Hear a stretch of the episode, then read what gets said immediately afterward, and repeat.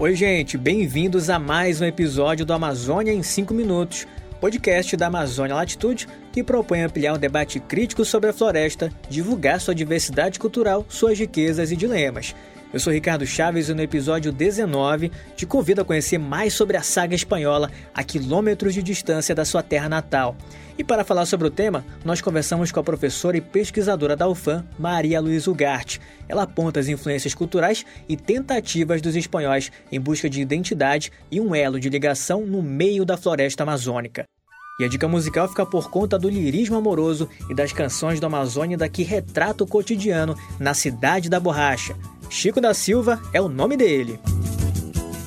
É um domingo de verão, estou pensando em me banhar na Ponta Negra. Sigamos com os destaques do episódio 19 do Amazônia em 5 minutos.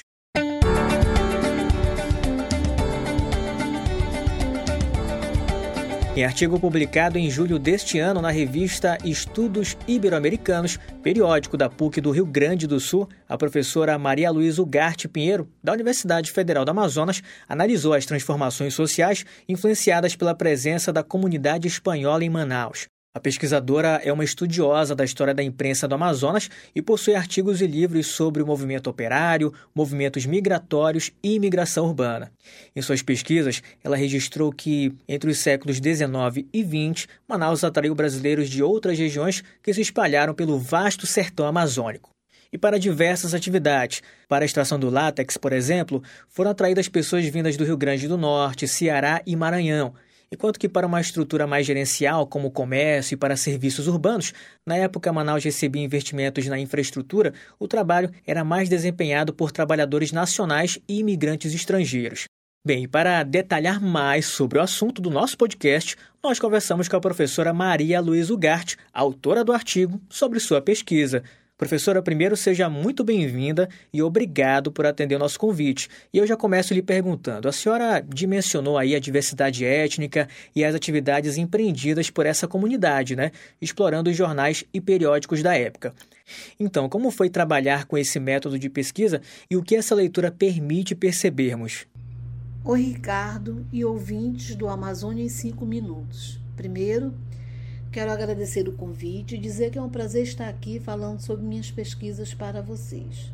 Partindo da análise de jornais publicados por membros da comunidade espanhola, analisei os dilemas enfrentados por esses estrangeiros no Amazonas, tentando perceber as estratégias por eles desenvolvidas para se integrar à comunidade amazonense e com ela interagir. Esses periódicos, produzidos pelos espanhóis em Manaus, que investiguei, foram editados entre os anos de 1901 e 1922 e veicularam um conjunto amplo e diversificado de informações, como, por exemplo, os acontecimentos políticos de sua terra natal e de outros países do continente europeu.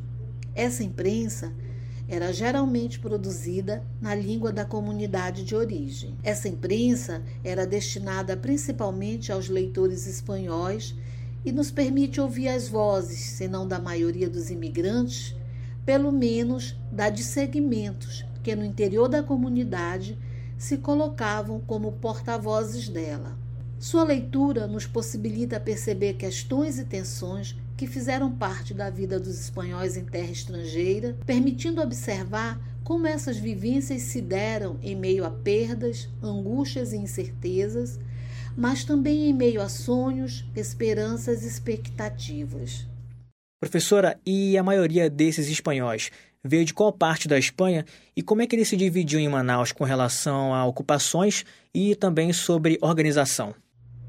Embora essa migração não tenha sido expressiva em termos quantitativos, quando comparamos com a ocorrida em estados como São Paulo, os espanhóis que vieram para o Amazonas imprimiram suas marcas na cidade. O impacto do imigrante espanhol no contexto manauara, assim como de outros estrangeiros, foi significativo. Na Manaus da primeira década do século XX, o número oscilou de 1.600 a 3.000 integrantes, dependendo das fontes e do período. Quanto às suas regiões de origem, sabemos que a maioria veio da Galícia, de cidades como Corunha, Orense, Ponte Vedra e Lugo, Santiago de Compostela e Vigo. O grosso dessa migração era constituída por homens, mas também houve deslocamento de famílias e de mulheres solteiras.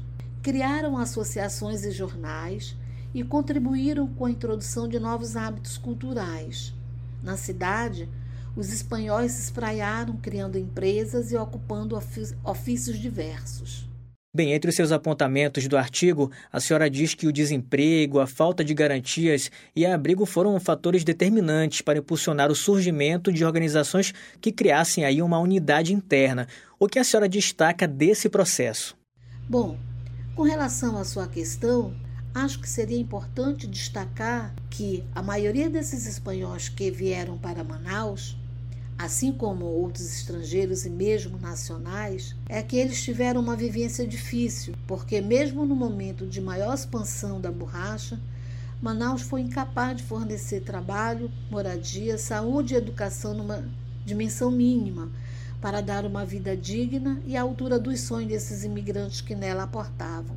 A crônica jornalista da época mostra que, mesmo para os imigrantes que conseguiam empregos na cidade, os salários não permitiam que tivesse uma subsistência tranquila, e aqueles que não conseguiam trabalho acabavam engrossando o crescente contingente de desvalidos que vagavam pela cidade, sem alimento, sem moradia, tendo que enfrentar a miséria, a doença, as fomes e muitas vezes o preconceito que sobre eles recaía. Bem, professor, agradeço a sua participação e o artigo completo de Maria Luiz Ugarte você encontra também em nosso site amazonialatitude.com. Visito o Parque 10 e vou chegando até a ponte da Bolívia. Menina, quando eu entro nessa onda, esqueço até do amanhã.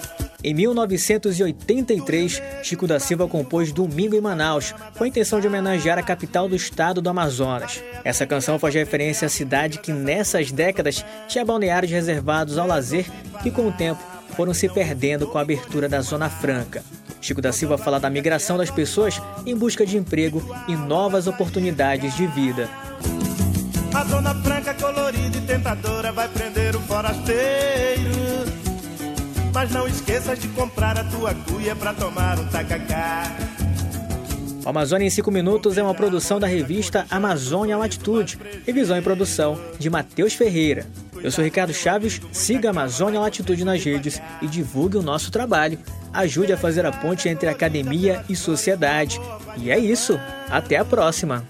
No Vivaldão eu vou pegar um futebol e meu domingo completar resolvi falar Pra quem não visitou e conheceu Manaus.